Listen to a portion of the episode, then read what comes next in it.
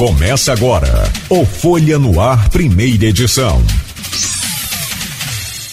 Segunda-feira, dia 22 de novembro de 2021. Tá começando pela Folha FM mais um Folha no Ar, primeira edição, ao vivo em 98,3. Essa primeira parte do programa, a gente tem o prazer de receber aqui o nosso querido Pompílio Reis, é coordenador dos cursos de engenharias de produção, é, engenharia civil, né? E também engenharia mecânica do Isicenza. Mas hoje nós não vamos falar de engenharia, hoje nós vamos falar da engenharia é, social, que é, sem dúvida nenhuma, uma das partes mais importantes aí que a gente pode contar também com essas instituições como o Isicenza. Meu querido Pompílio, seja bem-vindo. É um prazer recebê-lo aqui no Folha no Ar. Muito bom começar a semana aí conversando com você e falando dessa ação tão importante que é o Easy por uma história do, do, do Easy César. Bom dia, seja bem-vindo, meu querido. Bom dia, Cláudio. Me escuta bem, Cláudio? Ótimo, muito obrigado. Bom dia, Cláudio. Muito obrigado pela, pelo convite de vir aqui falar um pouco desse programa. Eu acho que esse programa ele vai vir boa hora aí para vários jovens que têm interesse em ingressar no ensino superior. Bom dia também a todos os ouvintes. É, então, eu vou começar explicando, né? O Easy por uma história, uhum. o Easy por uma história, como você mesmo falou, é um programa social, né? Perfeitamente, é um programa social. Só que, que tem como objetivo é oportunizar o ensino superior, né? Uma graduação de ensino superior para jovens, tanto de escola particular quanto de escola pública e também para jovens que hoje participam da modalidade jovem aprendiz, né, que, que estão com seus contratos em, em dia, né, é, trabalhando nas empresas da nossa, da nossa região. Então, é, é um programa social de bolsas de 100% de gratuidade. Tá? Então, esse programa ele vai contemplar jovens, tanto alunos de escola pública particular ou jovens aprendizes, para bolsas de 100% de gratuidade durante todo o curso de graduação. Tá? Então, esse programa começou no ano passado, foi a primeira edição do Isso por uma História, foi no ano passado. É, e ano passado, diferentemente desse ano, a gente só contemplou alunos de escola pública. Esse ano a gente decidiu aumentar esse leque de oportunidades. E é um programa de seleção. Apesar de ser um programa social, é um programa de seleção. Porque, né, logicamente, não tem como existir disponibilizar bolsas 100% para todos os alunos que se inscrevem no programa. Então, é um programa de seleção, onde esse aluno faz a inscrição dele. Ele que se candidata tá, para participar do processo do ISO por uma história. E aí a gente reconhece, o ISICENS investe e reconhece a história, a trajetória dos alunos que também, assim como os licenciados, valorizam e acreditam na educação. Como? Principalmente a partir de um bom rendimento na escola. Né? A, gente tem uma, a gente tem um edital, né, logicamente, um regramento ali das condições de participação, tá? E um edital bem simples. Então, é uma página do nosso edital, não é complicado. Até o, o aluno pega, ele lê, ele entende, ele leva para casa, ele conversa com os pais. É para o aluno ser o protagonista. Tá? Então, a gente está agora na segunda edição, como eu falei, e esse ano contemplando escola pública, particular e jovens aprendizes. Claro que o objetivo é, obviamente, fazer essa ação social de encontro às necessidades desses jovens. Agora, eu, eu, me parece que o objetivo principal, talvez pode dizer assim, posso afirmar assim, o, o, objetivo principal, porque pelo jeito tem uma série de objetivos. E você, um, um outro objetivo aí que eu vejo, e você pode explicar para a gente melhor, é a questão também do, da, da, da do incentivo a, ao ensino, mas a, sobretudo a qualidade de aprendizagem do, do aluno, o conteúdo que ele aprendeu, porque me parece que tem nesse edital aí. É, o aluno tem que estar tá com a média bem alta para poder se inscrever. A primeira parte, depois você me explica aí como é que é esse edital, se você pode falar. E aí eu te pergunto, eu te pergunto justamente sobre esses objetivos, né? Perfeito, claro.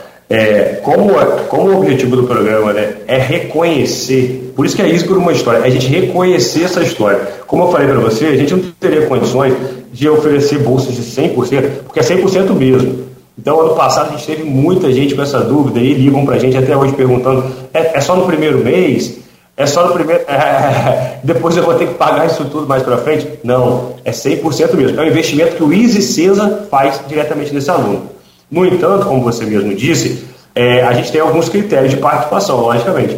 E aí, um grande critério é que esse aluno, quem pode participar, né? Vamos lá. É o aluno que esteja na escola pública e cursou todo o ensino médio na escola pública, e ele está no terceiro ano agora, né, finalizando a trajetória dele enquanto ensino médio, tá? e o aluno que esteja também no terceiro ano da escola particular. No entanto, esse aluno precisa ter a média das notas dele maior que 85%. Então ele pega as notas que ele tirou lá consolidadas do primeiro ano do ensino médio, aí tira a média. Pega do segundo ano também e tira a média. Do terceiro ano, as notas ainda estão parciais, ainda não fecharam as notas. Então não tem critério para o terceiro ano, não precisa se preocupar com isso. É só as notas já fechadas do primeiro ano e do segundo ano do ensino médio. E aí essas médias anuais precisam ser maior que, maiores do que 85%. Tá? Então, esse, como você falou, sim é um critério. Além desse critério, como eu falei, o aluno precisa estar cursando o terceiro ano agora. Beleza? Um, um terceiro critério. Eu, esse aluno tem que estar cursando o ensino médio terceiro, em alguma escola do, da, da rede né, estadual, se for estadual, de Campos ou São João da Barra. Então, a gente segmentou para esses dois municípios o, o programa.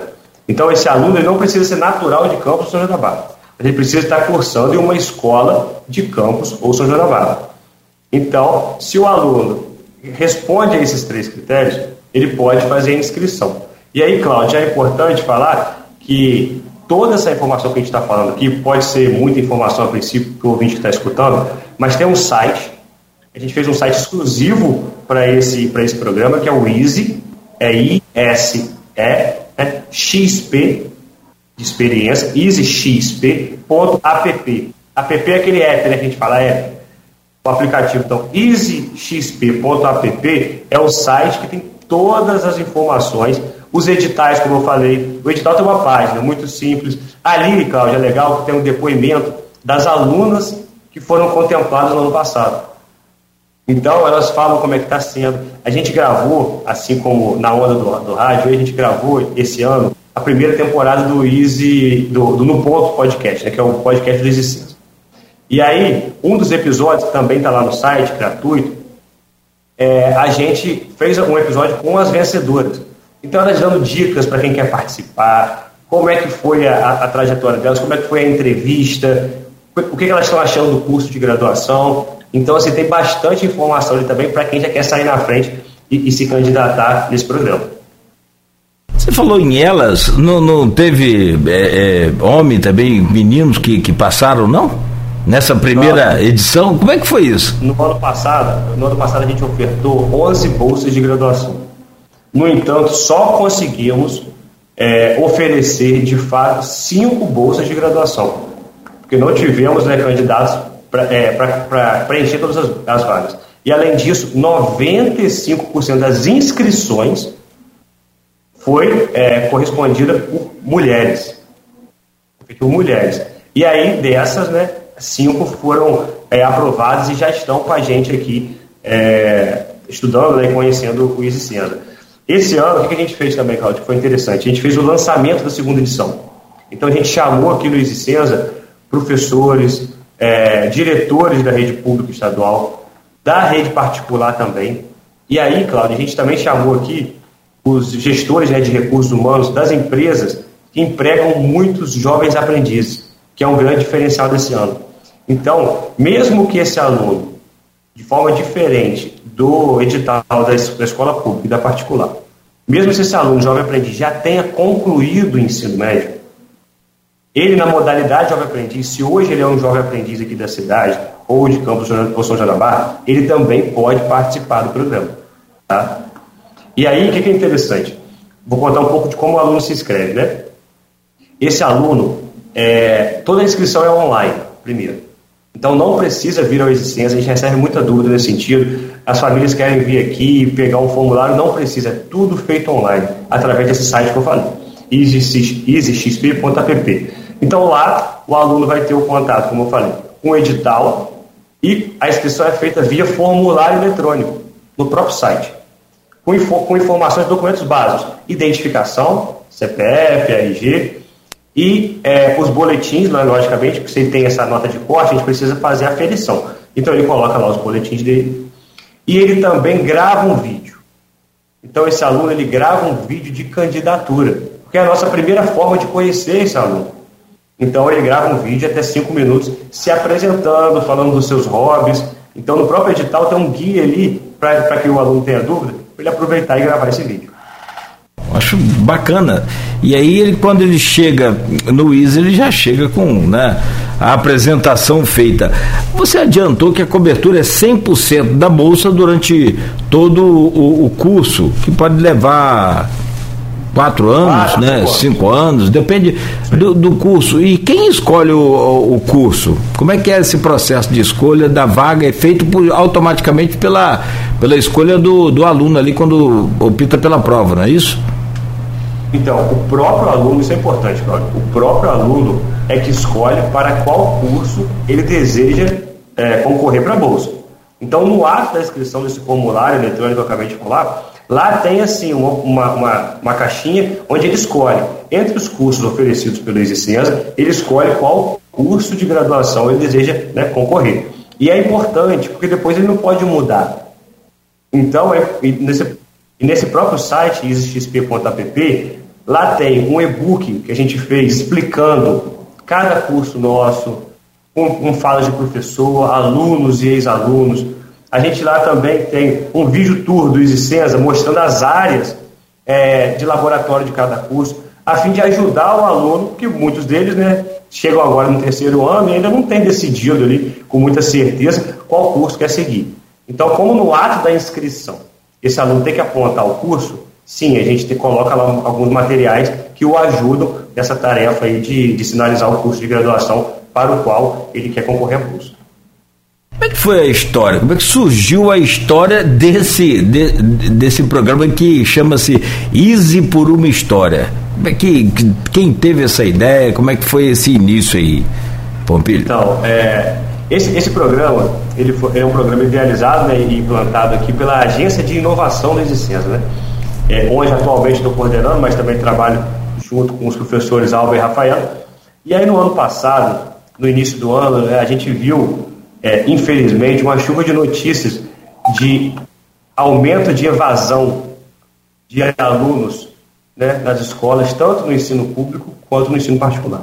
Então foi um ano é, onde os alunos, muitos alunos acabaram perdendo a esperança de, de dar continuidade aos seus estudos com qualidade, visando, por exemplo, vestibulares no final do ano, visando até o próprio Enem que você comentou mais cedo. Então foi um ano que, de fato, aquelas energias que o aluno vinha trazendo ali se motiv e, e se motivando, automotivando, foram diminuindo. Então o que a gente pensou? Como a Existência pode ajudar esse aluno nesse contexto onde é, é, é, vários fatores o levam a desacreditar que o ensino em 2020, por exemplo, seria a opção, onde ele tinha, o aluno agora tinha que compartilhar as tarefas de casa com os pais também, os alunos, muitos deles tinham que trabalhar. Então, como mostrar para esse aluno que lá em 2020 ainda, que sim, vale a pena continuar investindo na educação, se esmerando, prestando atenção nas aulas que agora, naquele momento, eram puramente online, era, foi uma transição. Então a gente pensou assim, é agora, é nesse momento que o Existência, com seu papel social, tem que reafirmar que sim, a educação é o caminho. Então, em 2020, a gente lança o programa dizendo o seguinte: ó, para você que já veio se dedicando no primeiro e no segundo ano, não desanima nesse não, porque você vai ter uma chance de ganhar uma bolsa de 100% de ensino de, de gratuito no Existência. E aí, como já é o segundo ano, esse ano, ano que vem o terceiro, a gente começa a mostrar, por exemplo, esse jovem que está entrando no ensino médio agora, que vale a pena ele se, ele se dedicar por inúmeros fatores. E um desses, por exemplo, é uma possibilidade bem tangível de conseguir uma bolsa de 100%. Então, assim, é, é foi um contragolpe, vamos dizer assim, que o Isicenza, uma contração que o Isicenza fez, no sentido de está em 2020, está complicado, mas olha aqui, ó, já tem uma, uma, uma oportunidade tão na sua mão, aqui tão próxima de você, que reafirma a necessidade de você não desanimar, de você continuar estudando, se dedicando. Então foi, foi nesse contexto que, que a Agência de Inovação do Existência lançou, é, lançou esse programa. E numa hora excepcional, né? Que a gente mais precisava, não tenha dúvida. E que vamos precisar, naturalmente, ainda de outras edições desse programa, né? Aliás, até é, que ele se amplie, a gente torce aqui por isso. Eu, eu preciso fazer um intervalo aqui, o, Pompilho, mas eu, eu, quero voltar ainda a conversar com você e falar um pouco mais sobre essa, é, esse efeito da, da, da pandemia na educação também né, do, do terceiro grau na educação superior? Como é que foi, o, o a, a, que ponto né, é, pode se calcular aí os prejuízos causados? Porque parece que na, na educação infantil a coisa está num nível que quase que não consegue se calcular as perdas causadas aí pela pandemia. Então, a gente fala sobre esse, esse nível superior no próximo bloco e também tem uma nova data, porque me parece que a primeira data de encerramento das inscrições para a Bolsa no ISE seria amanhã. Então tem uma prorrogação aí e eu quero que você faça a gentileza, então, de no próximo bloco anunciar para a gente.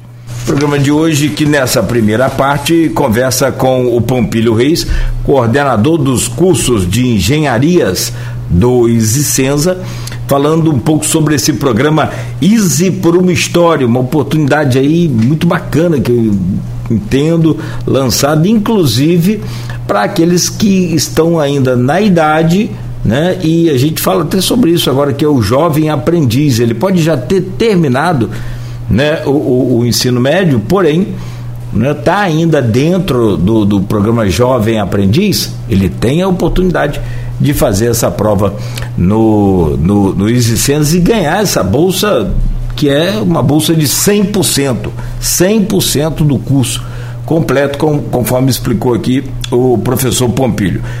Antes de, de, voltar aqui com o Pompilho, só confirmar, daqui a pouco na seg segunda parte do programa, a gente conversa com o Carlos Eduardo Terra, o Dudu Terra, é, sobre esse Me Motiva Enem, também é um programa muito bacana, social também, com absoluto apoio aí da UENF e a gente fala como é que foi essa primeira parte aí dessa prova, ainda com o professor Júlio César Boldrini, que já está conectado conosco aqui, daqui a pouco a gente chama aí o professor Júlio César. Ontem foi, foi movimentado aí o Brasil inteiro com a primeira prova do, do Enem. Voltando com o Pompilho, o, o Pompilho, a gente ficou de falar sobre essa nova data da inscrição, mas a gente volta a falar antes, antes de falar sobre essa nova data. É, a gente conversava aqui internamente, você me contava sobre as experiências com os vídeos, como que esses vídeos são importantes. Então aí queria que é, te pedir para te chamar a atenção dos alunos e saber qual a importância do professor o papel verdadeiro do professor nesse processo, porque é, pelo que você falou, também os professores gravam um vídeo endossando a, a, a, candidatura do aluno a essa vaga, não é? Me explica como que funciona essa engrenagem aí, por favor. Perfeito, Cláudio. Então vamos lá. O aluno é, tem o pré-requisito de nota, né? Então ele, ele viu que ele tem uma nota acima de 85% lá no primeiro ano, no segundo ano. E ele, é, para alunos de escola pública particular, a gente tem um limite de 19 anos. Você não tem que ter até 19 anos no final desse ano. Então, esse aluno cumpre os dois requisitos, ele vai fazer a candidatura dele, vai fazer a inscrição. E aí, na inscrição, como eu falei, ele coloca lá o RG, o CPF, a cópia dos boletins dele, e ele faz um vídeo de candidatura. Então, esse vídeo é importante porque é a nossa primeira forma de conhecer esse aluno. Conhecer a própria história, né? Isso por uma história, a gente quer conhecer a história. Então, é, é importante que o aluno se programe, né, planeje ali, tente um ambiente um pouco mais calmo, a gente consiga ouvir claramente ali a voz desse aluno, ver esse aluno é importante. Então, é, e a gente, como eu falei, a gente colocou no edital algumas perguntinhas que ajudam esse aluno. Por exemplo, qual, qual o papel do professor da formação dele, dos professores da escola, é, qual o maior desafio que ele já enfrentou na vida dele, por, quais são os hobbies que ele tem, por que, que ele escolheu aquele curso de graduação. Então, o aluno tem até cinco minutos para gravar esse vídeo. Como você mesmo falou, a gente tem um segundo vídeo, que é o vídeo do professor. Então, o aluno, esse aluno que está participando, esse candidato, ele vai de encontro ao professor dele e ele vai solicitar a esse professor um vídeo para validar, é, para reforçar, é, é, vai, vai, participar do time dele ali para conquistar aquela vaga. Então o professor, por sua vez, grava um vídeo um pouco menor, de até dois minutos ali, mais ou menos, para falar o porquê que aquele aluno ele é merecedor. Né? Então, por que, por que, que o Existenza deve considerar né, aquele aluno e, e, e beneficiá-lo com uma bolsa de 100%? Então, o professor fala um pouco da trajetória daquele aluno, como aquele aluno se destaca, como que ele vem caminhando né, no primeiro, no segundo ano. Então, esse, esse vídeo ele é de suma importância para a gente, porque, como a gente fala, é uma outra forma de também é, conseguir analisar e avaliar esse aluno. E aí, é, amigo, no caso, Cláudio, no caso do jovem aprendiz, quem grava, quem grava o vídeo é o supervisor dele da empresa. Porque, como eu falei, esse aluno ele pode até terminar o ensino médio, não tem, não tem problema. Ele só tem que ter até 21 anos no final desse ano. Mas ele já pode ter terminado o ensino médio e ele precisa estar com um contrato válido de, de jovem aprendiz na empresa. E aí ele pede ao, ao supervisor dele da empresa, que é o cara que está ali diariamente tendo contato com ele, né? A pessoa que está diariamente tendo contato. Então aí, no caso, é esse supervisor que vai endossar a candidatura. E aí falando por que, que aquele, aquele jovem ele é merecedor. Ah, porque no trabalho ele é proativo, porque ele é assim, né? Porque ele se dedica. Então, é, para o edital do Jovem Aprendiz, especificamente, é, é, o, é o supervisor que faz esse vídeo.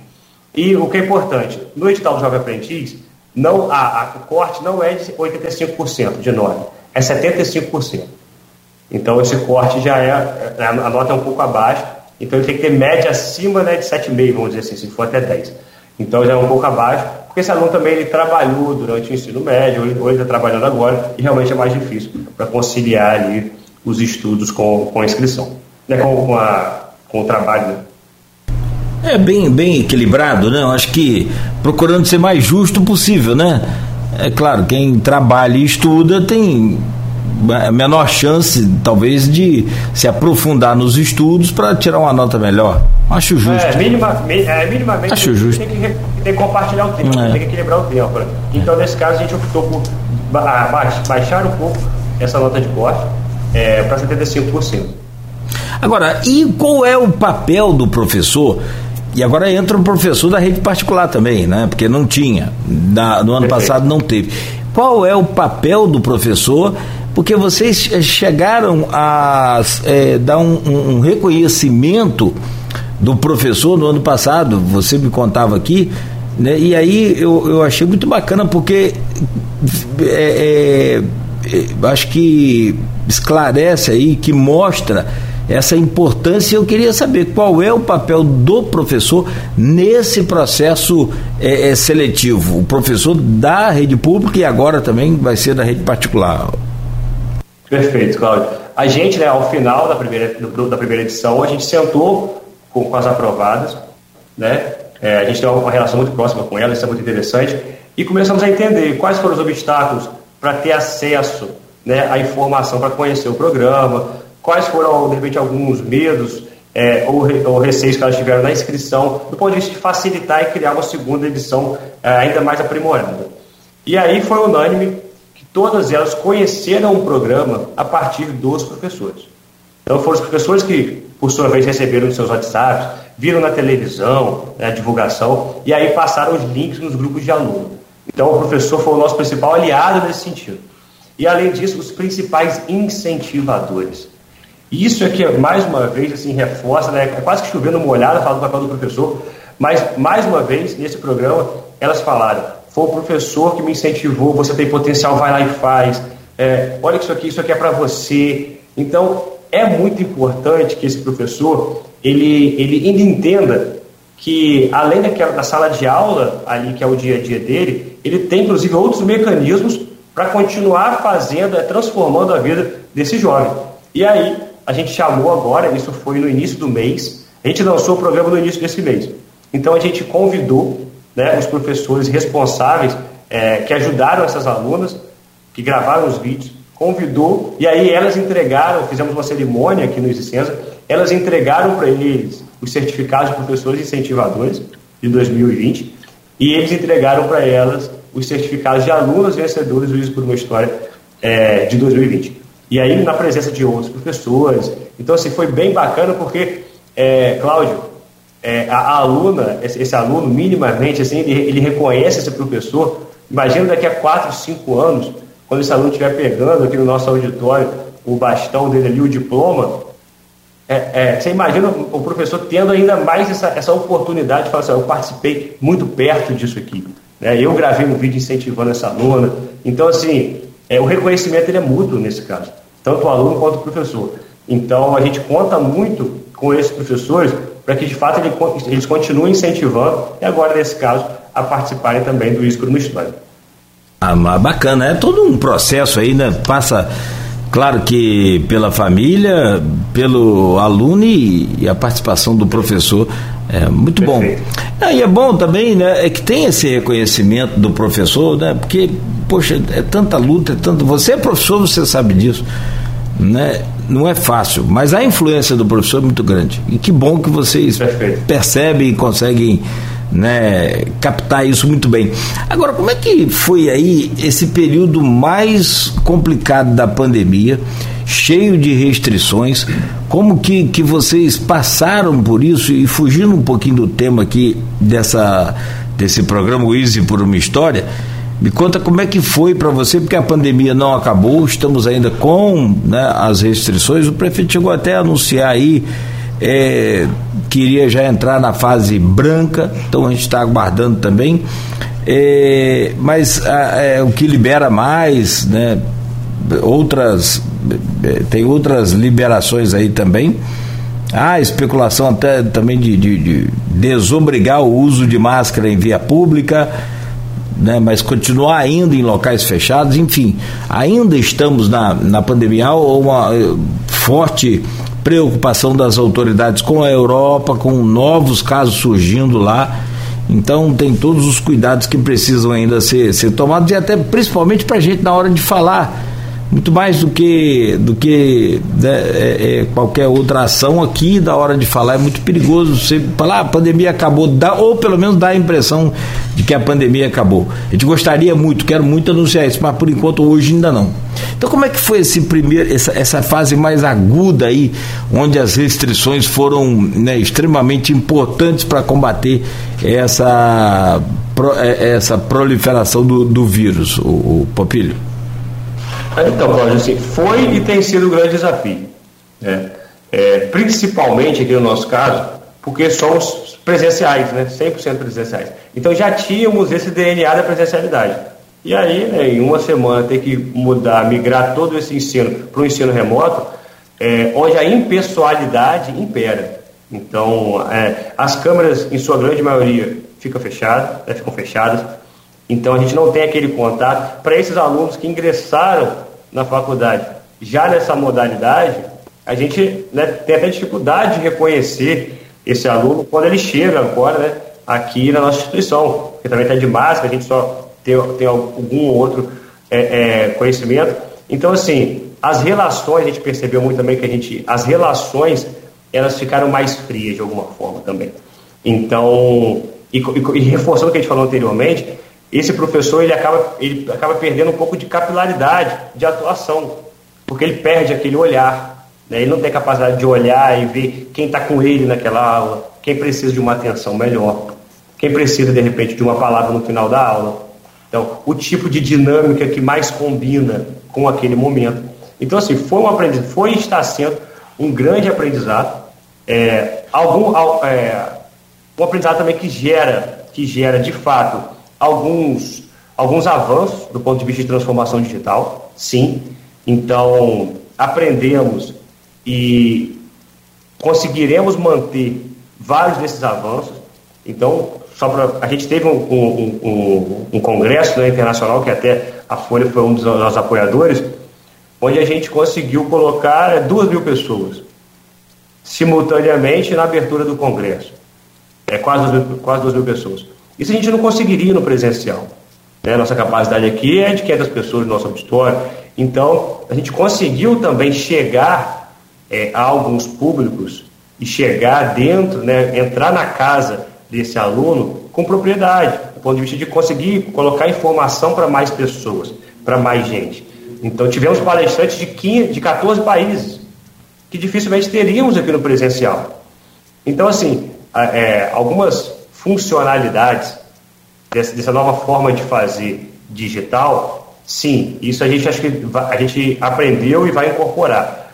Mas até como grande pilar do nosso ensino, que é a presencialidade, o contato humano ali, aquela, essa formação humanística, essa é, é, fica deficitária nessa, nessa nova realidade, onde os alunos têm muitas angústias, os professores também têm seus grandes desafios, né, as suas angústias, as suas inseguranças, e aí esse contato olho a olho, esse contato ali de entender os gestos dos alunos, então isso é muito isso foi muito importante, é, isso é muito importante para a gente e realmente isso foi perdido. Né? E aquele professor que consegue entender bem esses gestos, essa dinâmica, ele consegue é, reformatar a sua forma de conversar, de fazer interface, de passar o conteúdo, de entender qual é a melhor estratégia de ensino para aquela aula especificamente, qual é a melhor dinâmica para aquela disciplina, o planejamento dele para a disciplina. Então, isso sim a gente acabou, a gente acabou perdendo e tendo que se adaptar. Mas como você bem comentou, é, já estamos agora no modelo híbrido, onde o aluno também pode vir, logicamente respeitando todas as, as regras dos protocolos sanitários, esse aluno pode vir à, à instituição para assistir a aula. Então a gente está retomando agora, aos poucos e com muita cautela, a, a forma, né, o modelo é, presencial ali das nossas atividades. É, com muito cuidado, evidentemente. É, com muita cautela. E, e, e se para os professores foi difícil, como é que vocês conseguiram captar as dificuldades também dos alunos? É, a gente tem uma, um, um, relatório de autoavaliação institucional que a gente faz aqui, então foi uma pesquisa bem interessante, é, onde a gente tem o, o apontamento das, das, maiores dificuldades enfrentadas, é, das dificuldades de infraestrutura, tanto do ponto de vista do professor quanto do ponto de vista do aluno, um espaço né, onde esse aluno pudesse é, se concentrar e participar das aulas. O, o, geralmente o computador, esse computador é um computador que é compartilhado dentro de casa com outro irmão, por exemplo, que também estuda, com um pai que está fazendo um curso. Então a gente teve esse, um retrato bem interessante dessas dificuldades. E além disso, a conversa. Eu acho que a conversa, é, o professor teve que se aprimorar do ponto de vista da, da, da comunicação unicamente oral, nesse momento agora. Então, o professor tem que ficar um pouco mais de tempo na sala de aula, a aula termina, ele tem que ficar um pouco mais, ele tem que conseguir se aproximar através de uma palavra amiga do aluno, entender quais são as dificuldades, é, entender, como eu falei, se aquela, aquela, aquele método de avaliação ele é mais pertinente para aquele momento ou não. A questão de prazos, porque muitos alunos tiveram que alterar suas escalas, por exemplo, de embarque de trabalho.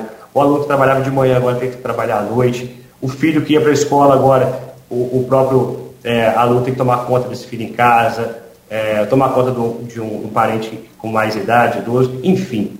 É, foi uma grande adaptação, está sendo, né, mas superada, é, a gente pode falar assim com êxito, entendendo o, o, o, quais são os ganhos que a gente teve, apesar desse tempo.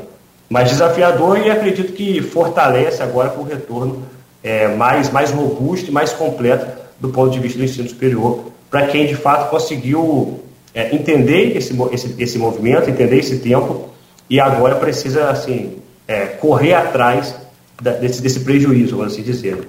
Agora a gente tem que voltar com força total, re, re, é, revisando aqueles conteúdos que por vezes não foram priorizados, né?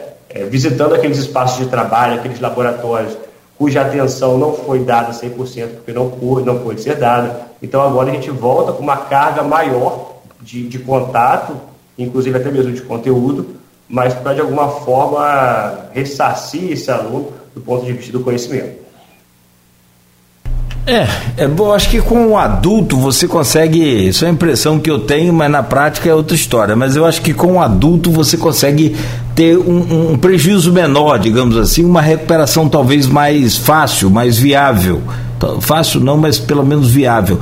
Já com as crianças, Cara, imagina aquela criança que está na idade de ir ao primeiro dia da, da, da sua vida como aluno e teve que protelar isso por dois anos. Pelo menos até agora não voltou e não deve voltar esse ano, só ano que vem, né? Não vai voltar esse ano. Pelo menos na rede pública municipal de Campos, né? É, você imagina o prejuízo para essa criança. Ela entraria ali com quatro, com cinco anos, só vai entrar com seis, com sete é, é, é, um prejuízo incalculável, né? Você não tem como. Com certeza, com certeza os desafios são maiores.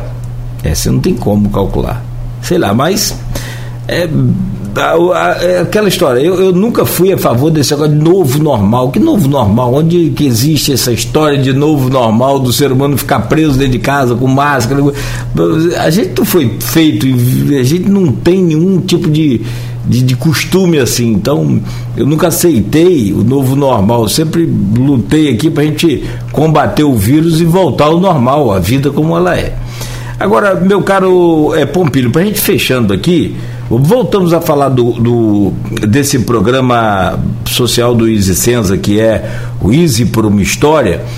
Eu gostaria que você falasse um pouco mais sobre a inscrição em si, qual é o prazo, agora parece que foi prorrogado até semana que vem, dia 30 e você abordar um pouco mais sobre essa questão da inscrição, os detalhes aí sobre o vídeo. Eu achei que o vídeo é bem importante, tem peso. Eu achei que o vídeo era só um, uma apresentação, uma coisa, mas não é não. Ele tem importância sim na, na, na qualificação do aluno para a vaga, né? Que bacana. Exatamente. Como você comentou, é, esse programa ele se encerraria o prazo, ele encerraria o prazo agora é, no dia 23. A gente lançou ele, o início das inscrições foi no dia 8, então a gente encerraria agora. É, só que a gente está prorrogando o prazo até a próxima terça-feira, dia 30. Tá? Então, a inscrição não é de uma hora para outra que a gente faz, como a gente falou, tem que reunir alguns documentos ali básicos, até mesmo o boletim da escola, às vezes o aluno tem que solicitar esse boletim que ele não tem ali porventura em mãos, tem que se programar, se planejar para gravar o vídeo, solicitar o professor para gravar esse vídeo, né, ou o supervisor dele enquanto jovem aprendiz. Então, sim, uma semana para esse aluno que não fez a inscrição, mas quer participar, uma semana dá, dá para a gente organizar e fazer com tranquilidade mas o aluno tem que correr atrás também, porque a inscrição basicamente é por conta dele. Né? É ele que vai fazer, como a gente falou, o site é easyxp.app,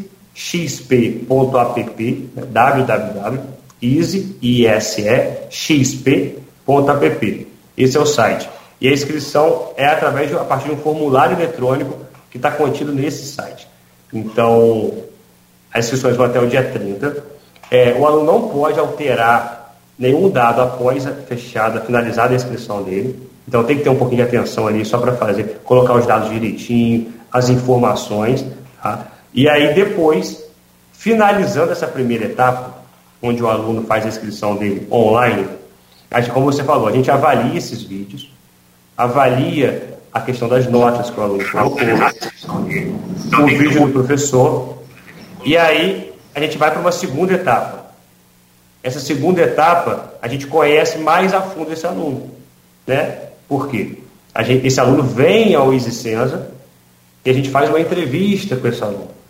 Então, a gente agora conhece de perto para fazer uma escolha mais acertada. Né? Então, a primeira etapa é a inscrição online, dando, correndo tudo certo por parte do aluno, a gente entra em contato, esse, esse contato ele vai acontecer ali no meado de dezembro, que a gente tem duas semanas para fazer toda essa triagem das inscrições, e a gente entra em contato com esse aluno, marcando uma, uma visita né, e uma entrevista com ele presencialmente, tá? aqui no Easy Então, não é só fez a inscrição também e esqueceu.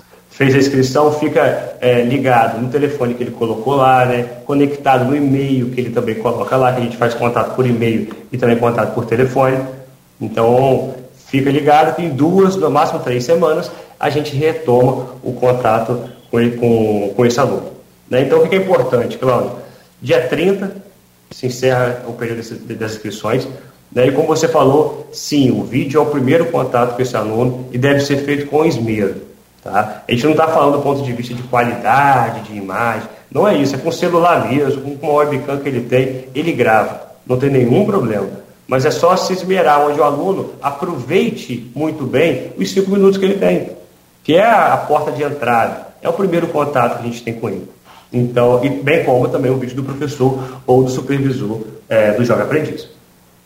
Ah, não tem prova. Não tem prova. A, a, a, a apresentação desse caso é tudo. E aí, meu amigo, vale aquela máxima, a primeira impressão é a que fica. Capricha. Então. Verdade. Não é isso? É tá exatamente certo. isso. E Bom. aí, Cláudio, só para fechar, esse ano a gente oferece, né? Até, a gente fala até porque pode ser que a gente não tenha candidato né, que, que, que, que consiga superar todos os requisitos. Mas são, são ofertadas até 10 bolsas de, de graduação 100% gratuitas durante todo o período do curso. Legal. Então, quem puder né, é aproveitar essa oportunidade, não desperdice. É totalmente não tem prova seletiva. A, a, o processo seletivo é esse que está aí apresentado pelo Pompilho aqui de forma bem clara, tranquila e dá tempo de você correr atrás disso tudo aí, dá tempo de preparar tudo, né, chamar o professor aí, dar um capricho. Né, porque o, o que vai valer é de fato a sua apresentação primeiro, claro, a demanda lá das notas tem que estar tá boa lá direitinho, acima de 85% para os alunos e para o pessoal do, do pequeno aprendiz 75%. E se o pequeno aprendiz estiver estudando, vale os 85% ou só não, só os 75%, né, o Pompeu? 75%. É porque ele é o jovem aprendiz, perfeito. Aquilo que você explicou, divide o tempo com o trabalho, então tem que ter uma, uma chancezinha a mais. Muito bom, muito bom. Pompilho, então, meu caro amigo, muito obrigado pela sua participação aqui no programa. Claro que a gente deseja aí todo o sucesso para vocês do Isicenza, minha amiga querida Beth Landim, Eleonora, toda a, a, o corpo aí né, de, de professores e, e, profissionais que são de altíssimo nível. Né? Teve agora o doutor Carlos Alexandre aí ganhando eleição para a OAB junto com o, o, o Felipe Stefan, né, que faz parte do quadro de professores aí também da, da do Existência, então a gente fica feliz e torce para que vocês continuem assim, sempre com o crescimento, claro, evidente, mas olhando para a nossa comunidade. Perfeito, Cláudio. Muito obrigado. Mais uma vez, um prazer falar com você e com os ouvintes da Folha FM. É muito bom você lembrar da nossa direção, que prontamente, quando a gente apresentou o projeto lá em 2020, prontamente entendeu, aprovou né, essa direção, as irmãs dessa casa, é, entendendo que o momento era bastante propício para uma ação como essa, e a gente está dando continuidade esse ano, ano que vem, e assim por diante. Cláudio, muito obrigado, e para todos os jovens alunos eu deixo, eu deixo o convite, vale a pena participar. Entrem no site, conheçam as histórias das alunas que foram contempladas no ano passado, vejam a alegria e como elas é, é, valorizam ter essa, essa, esse estado, essa proatividade na participação. Então vale a pena superar os medos de participar, porque pode ser uma oportunidade que vai mudar a vida é, de um jovem é, aluno. Com certeza, vai mudar. 8 e 3, conversamos ao vivo aqui no Folha no primeira edição, com o Pompílio Reis, ele é coordenador de cursos de engenharia do Isicenza e veio falar aí do programa Easy por uma História, a inscrição para essa bolsa de 100% para todo o curso, né, vai até dia 30, agora próximo, no site do, do Easy Sense que a gente passou aqui, o Pompilho passou aqui, é o easyxp.app ok? Então visita aí, corre lá, faça a sua inscrição e boa sorte. Essa é agora uma, uma, uma segunda parte, um segundo tempo aí do, do Folha no Ar. Já conversamos aqui com o Pompilho do Isicenza falando desse programa social que é muito bacana e que acho que toda a, a o jovem aí, tanto o que está no programa aprendiz, né, o jovem aprendiz, mas o que está estudando, uma oportunidade dessa é muito, muito, muito legal. Tem que correr atrás. E claro, né, com você que é professor, evidentemente, né, incentivar aí os seus alunos, né, faz parte também, acho que muito mais do que ensinar somente, né? O professor hoje é uma, uma ferramenta, sempre foi, né? Uma ferramenta importantíssima na vida é, pessoal de cada um. A, que a gente tem né, de influência que leva para a vida inteira dos nossos professores é É coisa assim fantástica. E nesse caso, hoje no programa, a segunda parte também é sobre educação e aí nós vamos agora para o geral, né? Vamos para aquela para aquela é, é, como antigamente como tinha no Maracanã os Geraldinos, né? Vamos para a galera, porque aqui são mais de 3 milhões, foram mais de 3 milhões de, de, de pessoas inscritas aí no Enem para esse ano. A primeira prova contou, que foi ontem, contou com 26% de. Não é isso, professores? Né, de ausência de, de, de, de, alunos que não só escreveram. Considerando também que é, esse Enem foi de menor número de inscritos nos últimos 16 anos. Olha aí. É, o, o Enem, ele é, só um dado aí para ilustrar um pouco mais, o Enem, ele é o segundo maior vestibular do mundo. Ele perde para um vestibular da China. E agora ele. Para a China é difícil, né? É, China é difícil concorrer. Vem decaindo, né? É. E aí você vê assim, vários, vários, várias análises você pode fazer nessa decadência do Enem. Né? É, que pena, e, né? Pena é. e complicado, porque tem, tem entidades como a UENF, por exemplo, a única forma de entrar na UENF é através do Enem. Sim, ano passado a gente já viu que várias faculdades públicas, universidades públicas estavam em busca de remanescentes. A UERJ, inclusive, abriu agora para remanescentes, cursos que não conseguem preencher todas as vagas. Há um desestímulo, né? É. Infelizmente. Bom, deixa eu trazer o bom dia dos senhores e vou agregar esse bom dia aqui meu, um bom dia também lá do companheiro de profissão de vocês, não sei por que corintiano, ele fala toda vez isso, é, é, acho que o Corinthians ganhou ontem, né? E, se possível. Marcelo, não. É uma. Trans... Marcelo, Almeida. Marcelo Almeida. Bom dia a todos os ouvintes, em especial Marcelo Almeida. É... Figuraço. Bom dia, professor Júlio César Boldrini também. Obrigado pela presença. Seja bem-vindo. E bom dia ao professor Eduardo. Eu falei, seu nome? Então ele falou, não, assim, é meu nome é Dudu Terra. Eu falei, então tá bom. O pessoal me chama de Dudu. Carlos Terra. Eduardo, você não me conhece pessoalmente, é um, é um nome muito grande para mim, cara. Não dá não, né? Vamos ficar no Dudu. Vamos ficar no Dudu, então.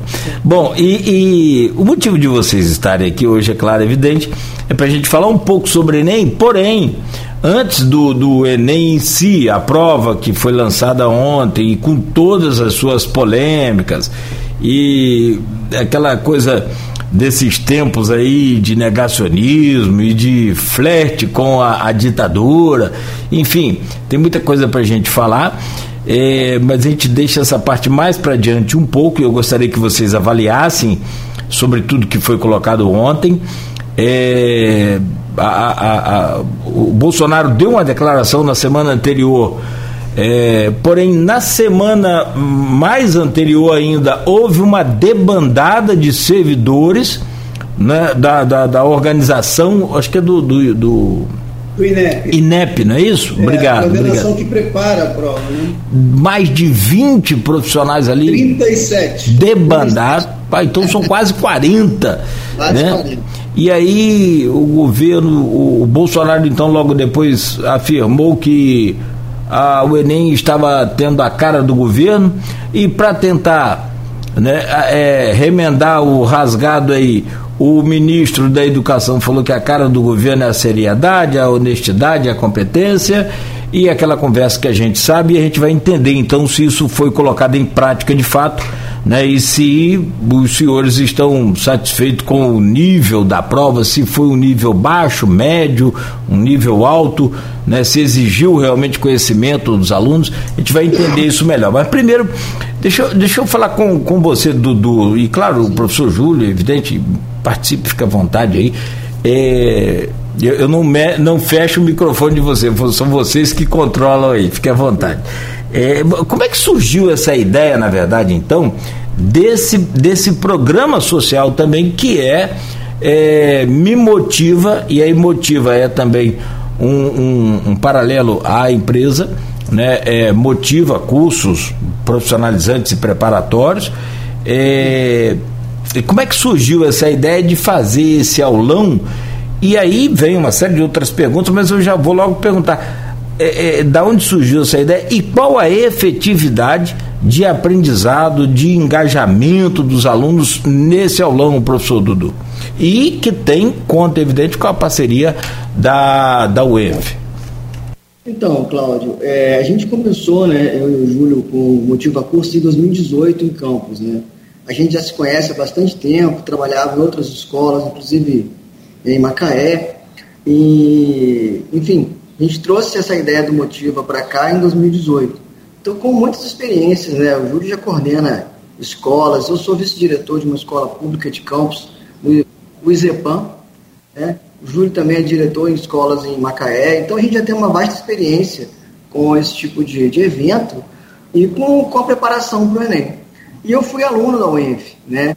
E passando pela UENF, eu olhei para aquele negócio lá, aquele apitão, né, o centro de convenções, falei, cara, seria muito legal se eu conseguisse, se nós do motivo conseguíssemos fazer um aulão aqui, né? Porque a gente conseguiria trazer muitos alunos, não só os nossos alunos, que é claro, a gente faz um trabalho que o curso fica conhecido, mas é muito bonito ver o aluno da escola pública que não teve nada, que não teve nenhum tipo de informação, sentado lá com o caderno, anotando e pegando ali o máximo de dicas que ele pode para chegar na prova e fazer a diferença.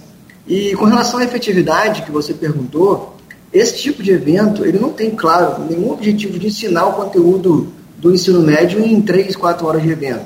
A gente vai dar algumas dicas importantes que podem ajudar, mas a gente acredita que a grande efetividade do evento é a preparação psicológica, emocional que esses alunos recebem para chegar lá na prova e ter a tranquilidade de fazer uma interpretação de texto, para escrever uma redação, e isso sim tem efetividade bem grande, muita diferença. Reforçando, reforçando aí a, a questão da, do aulão, né, como que surgiu, né, do, é, por ter essa ligação forte lá com a UENF, né? E conseguiu mostrar a seriedade do que a gente, como a gente trabalha. A UENF também viu e, e associou a um projeto que ela tem, que é Conhecendo a UENF, e ela viu nessa possibilidade de divulgar ainda mais a instituição para a comunidade. Porque enquanto instituição de ensino superior gratuita, ela tem, um, tem que dar uma contrapartida à sociedade, né? E aí ela viu essa oportunidade também de se mostrar mais para a comunidade, para que as pessoas pudessem conhecer mais todo o espaço e a competência da UENF, que é uma das 15 maiores universidades, 15 melhores universidades da América Latina. Então, essa parceria foi assim, extremamente importante para ambos, né? e a gente conseguiu que a, que a UENF também, que já tem um trabalho de, de pré-vestibular social também, né? E, e, como lá é muito grande, no primeiro evento nós colocamos mais de 500 alunos lá, e muitos não conheciam o UENF. Então a fala do reitor foi é, muito assim de mostrar a UENF e abrir esse espaço para a UENF. Fala, Dudu. Alunos que vieram de, de Itaperuna, Pada, Cardoso, Cláudio, foi engraçado, cara. A gente tinha como se fossem caravanas mesmo, ônibus. A gente falou assim, ah, esse ano não vamos, não vamos ter as caravanas, porque a gente teve que ter redução do número de participantes. Então, esse gente, ano foi a restrição da Covid, né? Ficamos só com campos, mas a gente traz alunos de. A gente conhece, né? É, escolas de outros municípios, a gente manda o convite. Eles aceitam vir. E. Muito bom. E eu perguntei assim, qual a, a a efetividade no, no, no, no, aprendizado é justamente claro que com um dia se, vai, se você não aprendeu a, do ano inteiro estudando ou o tempo que você tirou para para uma prova você não vai aprender com um dia, evidentemente, mas assim. E aí eu, eu queria saber de vocês sobre esse engajamento, justamente da, da, da quantidade de alunos, e se existe um, um, um parâmetro de acompanhamento, por exemplo, desses, desses que frequentaram o aulão. E se vocês têm um feedback deles, um controle, um parâmetro, né? É, fizeram a prova, foram bem, não foram? Como é que foi? O que que, que? Vocês têm isso? recebe essas mensagens dos alunos agradecendo, tiram foto de questões e falam: olha, olha o que você falou, nossa, obrigado, isso é muito, muito gratificante. Mas a, a gente, eu vou aproveitar a oportunidade, Cláudio, para você conhecer uma história que eu acho que vale a pena É, a UENF, né, é, a universidade, ela foi realizada pelo Darcy Ribeiro. E, e, reza uma lenda aí, né, Júlio? O, o Darcy Ribeiro, quando veio para conhecer a região, é, teve um professor de história que acompanhou o Darcy Ribeiro, que foi o Júlio Boldrini. Júlio Boldrini ficou três dias andando com o Darcy Ribeiro. Segundo eu sei aí, né, quem teve a ideia da UENF foi o Júlio. Foi o Júlio. assim, vamos fazer uma faculdade. Aí, dois anos depois, não foi isso, Júlio?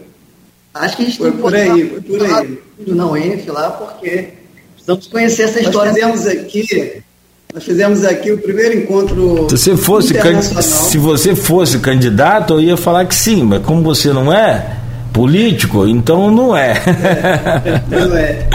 Nós fizemos o primeiro encontro internacional de tradutores da língua portuguesa. A Santa Casa era responsável pela organização, junto com a Academia Brasileira de Letras, e o, vários autores estiveram aqui na época. Eu fui cicerone desse grupo, porque eu era pesquisador da Santa Casa, e eles passaram aqui seis dias conosco. O Darcy Ribeiro, três dias. E aí, nesse, nesse, já havia um movimento da Uniflu de tentar ser encampada pelo Estado, né? mas aí surgiu um movimento mais forte de criar uma universidade, né? E aí, nesses dias que eu estava, eu falava para Darcy Ribeiro da importância se criar uma universidade no Norte Fluminense. Aí eu acho que ele, pô, aquele cara deve estar tá falando alguma coisa importante. Aí, daí, alguns anos surgiu a UEF, logo em seguida. Mas, voltando a, a falar do, do engajamento, o nosso objetivo lá é, de uma certa forma, retribuir o que a cidade dá ao Motiva e também tentar promover para os alunos presentes segurança. O grande objetivo não é, evidentemente, você dar conteúdos, né? mas sim segurança. E várias cidades no Brasil, várias grandes cidades, acontecem aulões promovidos por várias instituições. O nosso é um pouco diferenciado porque ele não é jocoso, ele não é brincalhão, Entendeu? A gente trabalha com dicas importantes mesmo, para que o aluno se sinta seguro. E tem toda uma parte desse, desse evento que é uma parte feita por um psicólogo, uma pessoa que tem um domínio da, da, do controle das emoções. O Enem ele é muito tenso na primeira prova, para a maioria dos alunos. Então é importante que a gente quebre essa tensão. E quando você coloca bastante adrenalina para fora, você dá uma, uma relaxada. Inclusive, então você descarrega aquilo e você fica mais preparado para a prova. Agradecer ao David Coelho, que é o psicólogo que trabalhou com a gente esse ano. Isso. Fantástico trabalho.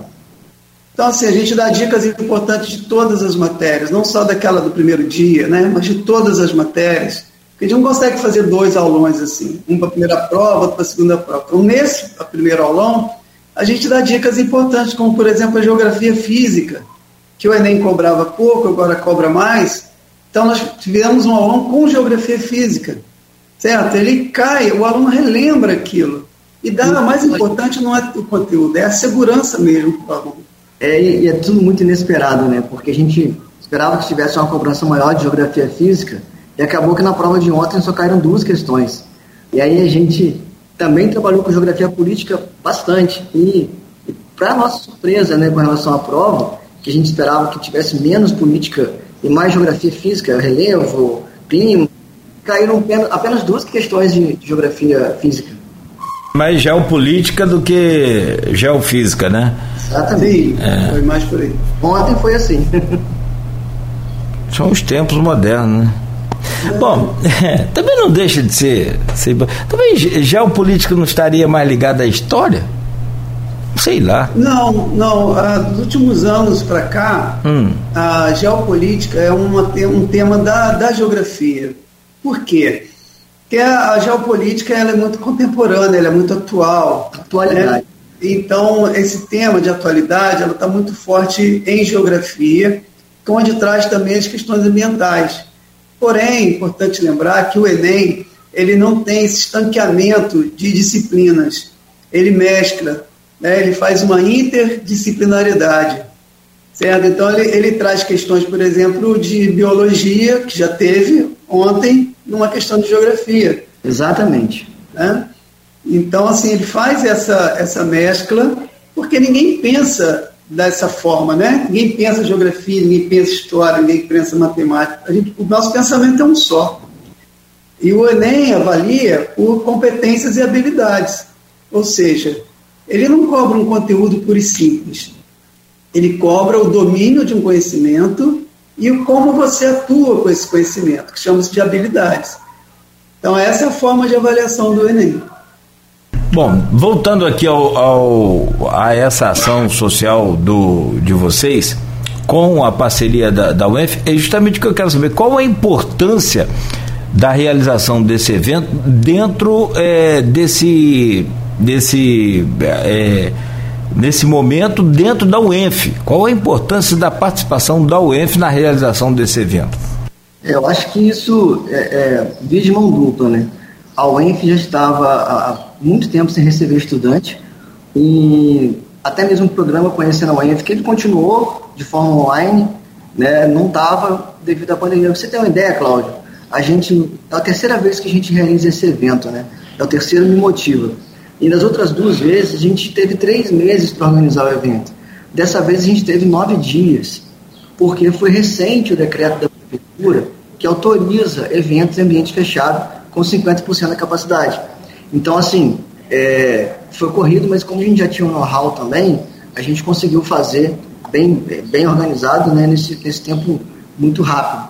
E aí a gente traz para a universidade, é, e houve uma fala do reitor, agradecendo o Raul Palácio, nosso reitor, né? Ele entrou, ele, ele sempre, o, da outras vezes era o, era o outro, o outro reitor, né? O, o Passoni, ele chegou as outras duas vezes também dar uma palavra de abertura, apresentar a universidade para aqueles alunos que estavam ali, falar do programa de bolsa, falar dos cursos que a universidade oferece, falar da, da posição da universidade, ou seja, ele traz para aqueles candidatos que estão ali, que vão fazer o Enem, que é a única forma de ingressar na UENF, ele apresenta a universidade, né? ele faz uma propaganda da universidade para esse alunado que está ali. Então a UENF ganha muito por estar tá apresentando, se apresentando para 500, ou às vezes até mais alunos, dessa vez 250, né? E a gente ganha porque torna o curso mais conhecido e o aluno também ganha porque recebe um preparo emocional, psicológico, com dicas. Então todo mundo sai ganhando dali e é, é um evento que está ficando tradicional. A gente ouviu isso fiquei muito feliz, né? Está entrando para. A gente espera que ano que vem, se Deus quiser, a gente possa voltar a ter esse público máximo e, mais uma vez, sendo um sucesso que tem sido. Verdade. Júlio, quiser falar, comentar sobre essa pergunta, fique à vontade. É... Que você é o homem da UENF, né? É. é... é...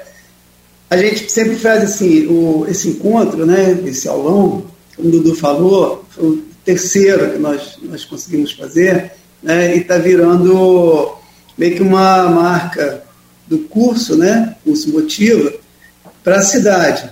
Né? E quando a gente pensa em trazer o jovem para dentro da UENF, a gente quer é, mostrar que é capaz dele estar ali dentro. A UENF ele tem, tem 500 vagas, né? e essas 500 vagas precisam ser preenchidas. Então, uma fala do reitor lá que, que me fez pensar bastante, refletir bastante, que ele fala assim, a universidade é gratuita, mas não é de graça. Né? Então, parece que o gratuito não, não tem valor. Né? Então, assim, ele fala assim, não é de graça, porque os brasileiros contribuem para essa universidade existir. Então, os alunos sentem isso e gostam disso no momento em que ouvem essa fala, né? e isso é um reconhecimento da sociedade para o trabalho importante que a UENF faz na nossa, na nossa comunidade aqui. Não tem dúvida, a UENF tem campos antes da UENF e campos depois da UENF, né? Tendo? É. No... Sem sombra de dúvida. Né? E, Cláudio, eu tinha até vontade de propor à universidade, eles podiam fazer uma pesquisa para ver quantos CNPJs foram originados a partir da UENF. Boa. Quantas empresas surgiram, quantos empregos existem na cidade. O motivo é um, dela, um, um deles. Eu vim, eu venho da UENF e aprendi tudo que eu sei né, da minha vida acadêmica lá, fiz mestrado, graduação e mestrado lá. E fora o nosso, nosso, nosso curso, né, quantas e quantas e quantas outras empresas na cidade e até fora da cidade uhum. foram é, geradas devido à universidade. Isso é muito legal. É, não tem, eu acho que até fora do país tem. Isso. Tem, tem. Não tenho a certeza aqui de nome, mas eu tentando buscar aqui na memória, mas não achei. Mas é, é justamente fora do país tem gente que é, saiu para trabalhar e a princípio né, só um emprego e hoje não volta mais porque já tem empresa. Né? Então. É, a UF fez uma conexão de conhecimento com outros países, né? Sim. A sua formação, ela trouxe muitos profissionais de fora. Isso foi muito importante. O próprio reitor, né? Reitor, é, o próprio reitor. Sim. sim, sim. Tem uma cultura ali muito tem um, ali é. tem uma, um, um, centro de cultura mundial, na verdade. Né? Uhum, eu verdade. Sou, eu sou da. Eu, não, eu não, não passei três dias com o Darcy, mas tive a oportunidade de entrevistá-lo. Né, ainda eu jovem, né, ele também mais novo, mas daqueles desde o início daquele projeto, aquela coisa toda, até a pedra fundamental, a gente estava ali acompanhando. Isso foi lá para década de 90, né? Início é. do, dos anos 1990. Ô, professores, são 8 horas e 31 minutos. Passada essa. Falamos dessa fase do Me Motiva Enem. Vamos voltar eh, a atenção agora, então, de fato, para o, o Enem em si. Tem aqui já a postagem aqui do pessoal interagindo com a gente, a Regina Cristina Terra falou aqui que vocês passam tranquilidade para os alunos, né? o que é bom, tudo que nós precisamos no, na hora de tomar uma decisão é tranquilidade, né? É. Verdade. Mas é verdade que. que acontece? Ah. o que, é que a gente viu? Que a gente também vai lá para a porta das universidades que estão apresentando o Enem, que tem a prova do Enem, a gente fica lá na frente conversando com nossos alunos. E aí a gente vê umas coisas assim de pessoas que não estão preparadas, não foram preparadas, infelizmente, né? Não sabem como chegar ao local, atrasam na chegada não levam documentos, né? não conseguem fazer a prova, outros ficam extremamente nervosos. Então você vê que não há, não há esse preparo.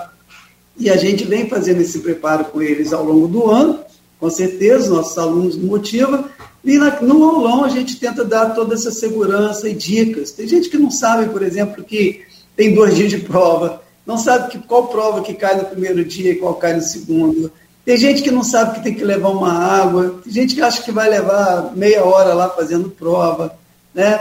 que não vai sentir fome, que não vai sentir nervoso no meio do, do, da prova. Então a gente, infelizmente, né, são milhões de candidatos e muitos não estão preparados. A maioria não está preparado para isso.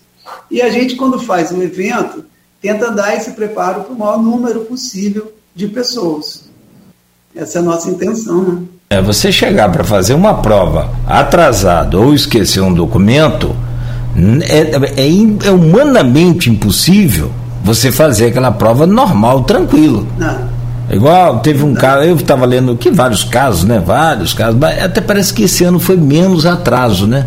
Parece que teve, parece que, parece que teve aqueles memes de, de internet com, com os alunos atrasando. Aquele negócio. Tem um que entrou, tem um que entrou rolando no bar. Não foi? É. Tipo. Iniciamos um ontem, mas.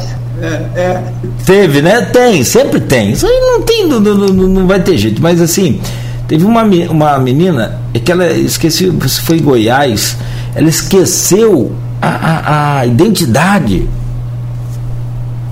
Ontem a gente viu um desse também aqui. Né? Viu um desse. Que, que esqueceu do. falava assim: ah. fica, lá, fica lá dentro, dentro do portão. Aí o funcionário orientou: olha, não pode passar documento por cima do muro. Então não adianta você ficar aqui dentro. Ah, Sem o documento você não entra. E parece que o professor dela correu até a casa dela, pegou o documento, voltou Faltava um minuto para fechar o Já fizemos isso também. aqui. É? No ano passado, a gente tinha um aluno muito dedicado, muito, muito, muito mesmo. cara que passou o carnaval dentro do motivo estudando, né? E tanto que ele passou para segundo lugar para medicina na Universidade Federal de Viçosa. E ele chegou. Não foi sorte, né, Barão? É, vamos lá. Eu, ele chegou na frente do local de prova dele, Demos boa prova, boa sorte, eu, Júlio. Ele entrou, deu cinco minutos, ele sai com o olho. Esqueci minha identidade, esqueci. Ele estava tão tranquilo que ele esqueceu a identidade. Cara, Velozes e furiosos. João, vambora. Botei no meu carro. Tranquilo. Botei no meu carro e saí correndo que nem um louco. E aí liga pro irmão, o irmão desce de elevador, entrega o documento. A gente chegou de volta ao local de prova, ainda faltavam 10 minutos. Eu falei, calma, respira, aproveita o ar-condicionado do carro, desacelera e agora vai lá e desce. E ele foi lá e conseguiu passar para Viçosa, segundo lugar. Mas para a gente ver que nem, não é só o candidato que está despreparado que, que passa por isso. Às vezes acontece, né? E a gente tem que realmente tomar muito cuidado para não passar por esse estresse emocional desnecessário, né? É, é bem, bem legal falar isso. É, porque aí também não tinha. É, é, porque o cara tá com muito conhecimento, tá muito preparado. Que se tiver mais ou menos ou sem preparação, sem preparação já não passa, mas mais ou menos com chance, no nível de estresse dele, desse. No local de prova que nós estávamos ontem, me chega um, uma, uma, pessoa num, num belo de um carro lá, 15 minutos depois dos portões já terem sido fechados, e assim, o menino desce sem muita despreocupação, falando assim, ué, não dá para entrar mais não? Já fechou? Não tem uma tolerânciazinha não? Bem que beleza. Cara, né? assim, totalmente despreparado, infelizmente. É. É, aí, aí não tem curso que dê jeito, né? Aí, não tem, motivo que dê jeito. Aí não tem motivo que dê jeito. Bom, são 8 horas e 36 minutos. Vou pedir a vocês para que me dê licença rapidamente para o intervalo. E nesse é, rápido intervalo a gente volta para falar então sobre o, o, o, Enem em si, ou pelo menos tentar avaliar um pouco aqui dessa primeira prova do Enem. Domingo que vem, dia 28, tem a segunda prova, e aí já tem uma série de perguntas. Tem gente até me perguntando aqui se, se foi bem na redação, ao ponto de tirar a nota máxima, que é uma preocupação muito grande é, precisa fazer a segunda prova. Isso tem alguma coisa a ver? Não tem? Daqui a pouco vocês comentam, daqui a pouco vocês falam e detalham aí sobre essa prova de ontem também. 8 horas 37 minutos em Campos, Folha no Ar, primeira edição, ao vivo aqui pela Folha FM, ao vivo também em nossas plataformas aí do Face, do YouTube, do Instagram. Programa de hoje, para começar aí a semana, Vamos, estamos falando sobre o Enem. Primeiro falamos dessa ação social aí em parceria com a, a UENF, né, Motiva e, e UENF para o aulão Me Motiva Enem.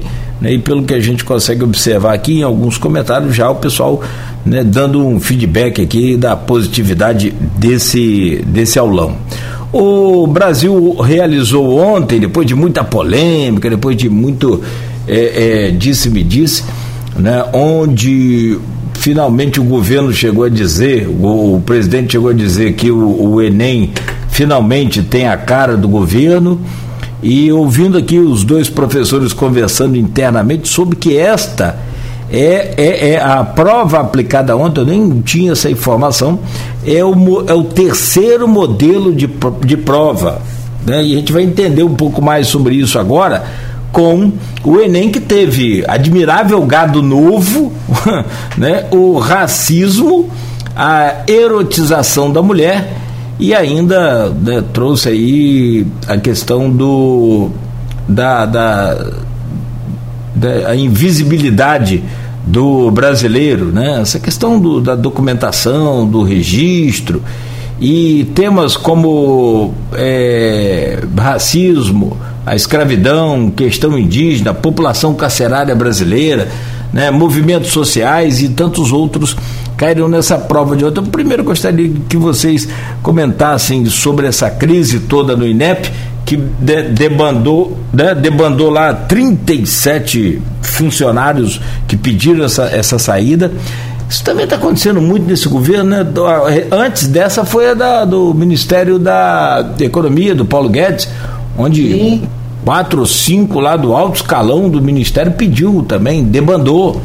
E o que está acontecendo? O que, que aconteceu no INEP? O que, que houve é, ao ponto do governo. Ao ponto do governo interferir. Eu vou começar hum. falando, depois eu vou deixar o Júlio falar que ele vai contribuir bastante. A gente viu, foi, foi divulgado no Fantástico, no domingo passado, essa informação. Havia uma sala protegida, inviolável, em que um funcionário, segundo eles, da Polícia Federal, entrou e fotografou, não sei como, ele teve acesso a essas questões, e o governo fez uma primeira alteração nessa prova, gerou uma segunda prova, segundo modelo de prova. Os técnicos do INEP, ao avaliar esse segundo modelo de prova, perceberam que ia ser muito prejudicial na nota final do Enem, porque a nota do Enem, a, a, o cálculo do Enem, ele é baseado em uma, uma fórmula chamada TRI, teoria de resposta ao item, que leva vários processos em consideração, inclusive questões fáceis, médias, difíceis, para ver se o candidato está chutando ou não. Ou seja, existe todo um, um arcabouço de ideias no entorno do Enem, não é só marcar. Você tem uma ideia, uma resposta errada, ela não é nem chamada de resposta errada, né, Júlia? Distratores. Uma resposta errada ela pode estar quase certa e valer mais do que aquela que está bem errada. Então, Enem é confuso, difícil, a gente explica para os alunos isso, inclusive, no aulão, mas eu acho que o governo não, não entendeu isso. E esse segundo modelo de prova, que a gente não teve acesso, ele foi muito criticado pelos funcionários do INEP, que conseguiram, a duras penas, trazer um terceiro modelo que foi aplicado ontem. E a gente até observou um pouco, o Júlio vai comentar, que parecia que tinha muitas mensagens subliminares ali do, nas questões porque se era para ter a cara do governo, não, não teve, entendeu? Não teve. E a gente não teve, como eu falei, acesso ao segundo modelo de prova. Provavelmente teremos daqui a 100 anos, né? Assim, com muita coisa acontecendo aí. Mas eu acho que foi, foi realmente essa atitude dos funcionários do INEP que garantiu que a prova é, fosse feita dentro de um padrão que vem sendo feito nos últimos anos. Foi normal, grande sim, com muitos textos, muita interpretação. Normal, o Enem é assim, foi assim. Não houve uma alteração que a gente possa falar, vamos pedir para cancelar, vamos entrar na justiça, vamos entrar STF. Não, não foi observado isso. É. Falando sobre essa questão do, do INEP, é, várias coisas precisam ser colocadas, né? Na verdade, o governo, Cláudio, já vem se desmoronando há muito tempo, né? Aliás, a palavra não podia ser tão, tão específica, né? Desmoronando. Ou seja, alguns ministros já saíram logo de cara, outros foram saindo ao longo do governo, vários funcionários também. É, só na, no Ministério da Economia saíram quatro grandes assessores, mas junto com eles saíram mais de 50 pessoas da, das equipes deles. E na saúde já foram demitidos também três ministros, então, e na educação também, enfim. É um governo que não se sustenta muito, mas ao mesmo tempo ele é muito censor. Um governo que trabalha com a censura. Né? E a saída dos funcionários do INEP, certamente está sendo apurado, tem a ver com essa a tentativa de censurar a prova do Enem. Né? Mas aí, o que, que eu, eu, queria dar os parabéns a esses, essas pessoas que escolheram essa prova, porque eles foram muito perspicazes, né?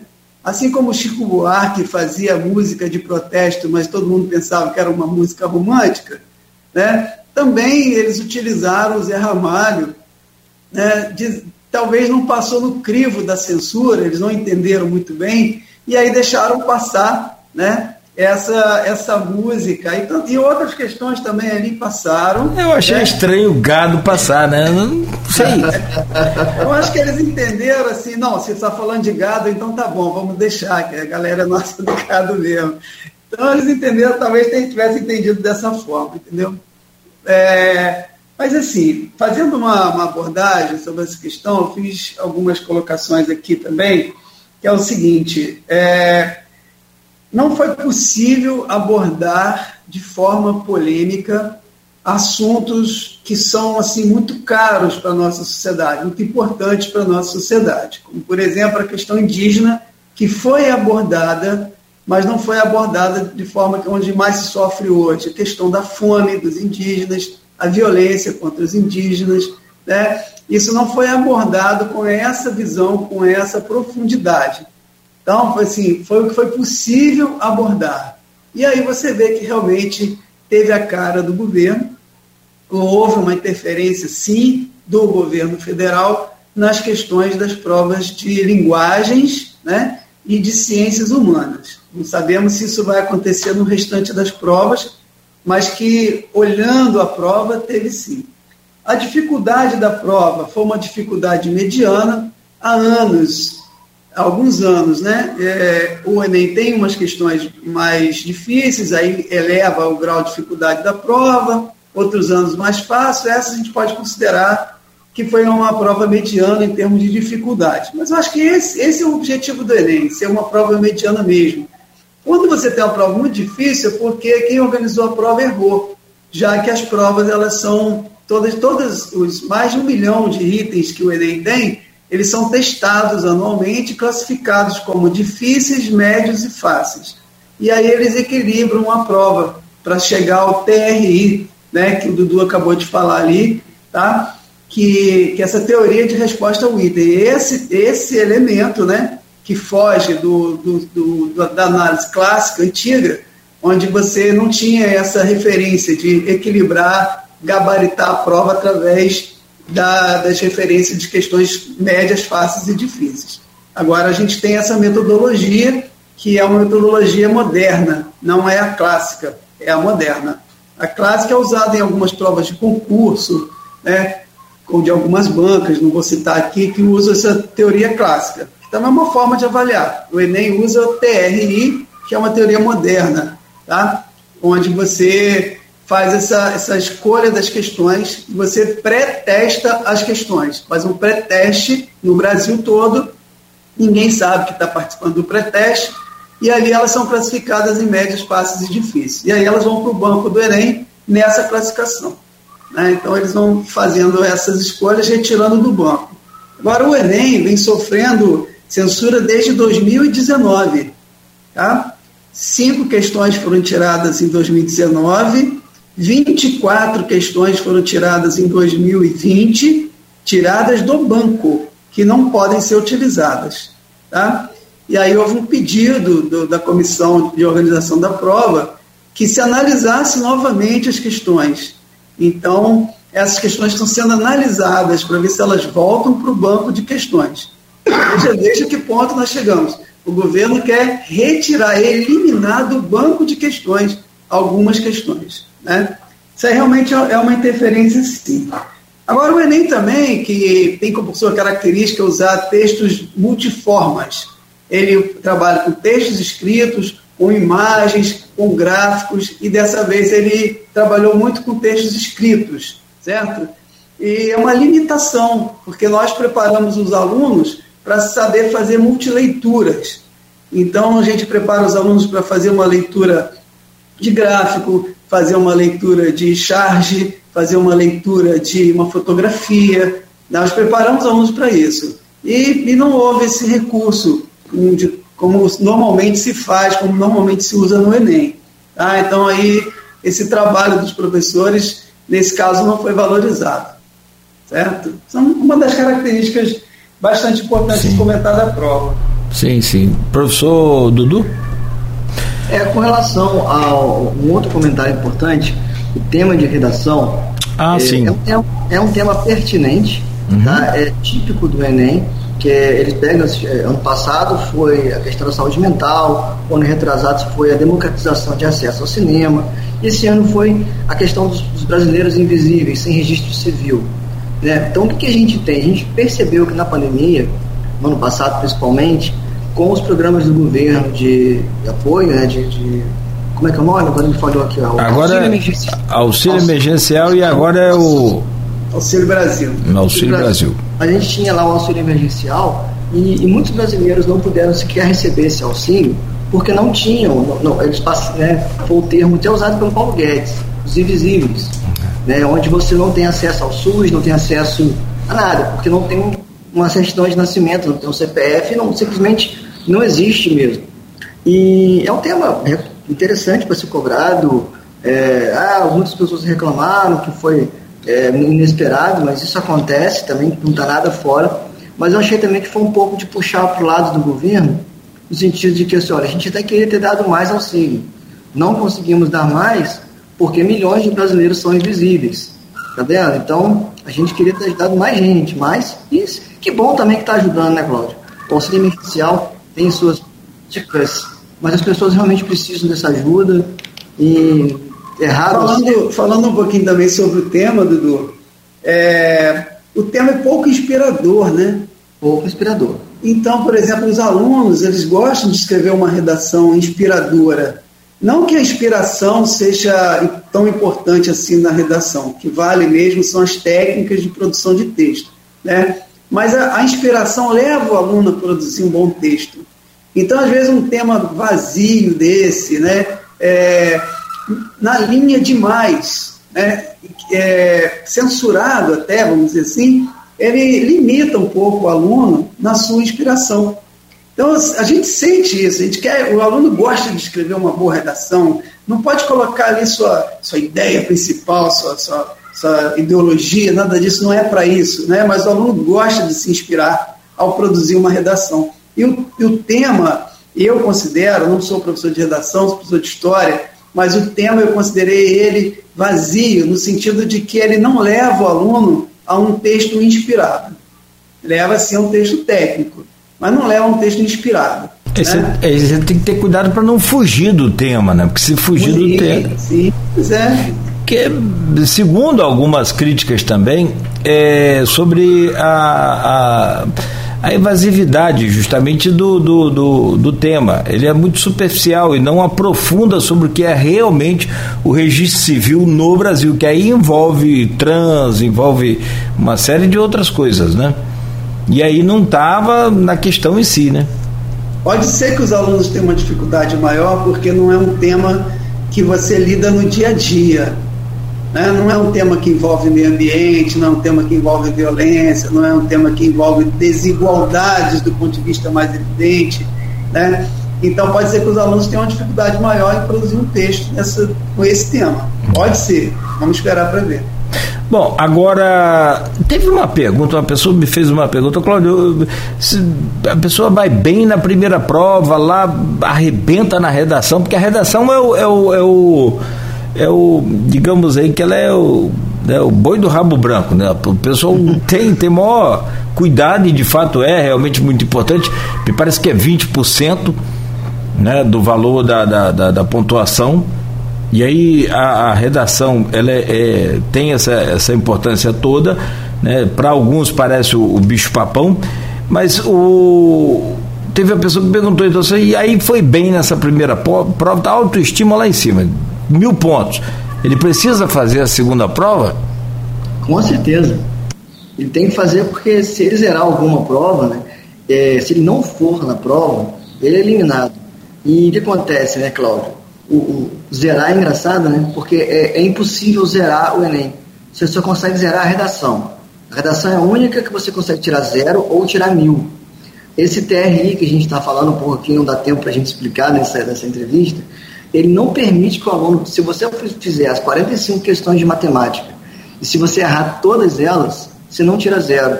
Assim como se você acertar todas, você não tira mil.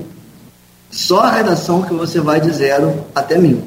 Entendeu? Então, para você compor e ter uma aprovação, porque também o Enem, é, por incrível que pareça, ele não é um exame diretamente de admissão na universidade. Porque depois você tem o SISU, que é o sistema de seleção, né, que, é, que é feito utilizando a nota do Enem. Então, o aluno que faz o Enem, ele não passou para nada, ele tem uma nota. E essa nota vai ser utilizada no, no SISU. E lá no SISU, se o aluno faltou um dia, eu acho que ele não consegue nem júri. Provavelmente não. nem se inscrever e utilizar a sua nota para qualquer tipo de, de seleção dentro ou fora do Brasil, porque algumas faculdades até fora do país permitem o Enem como acesso, como em Portugal, por exemplo.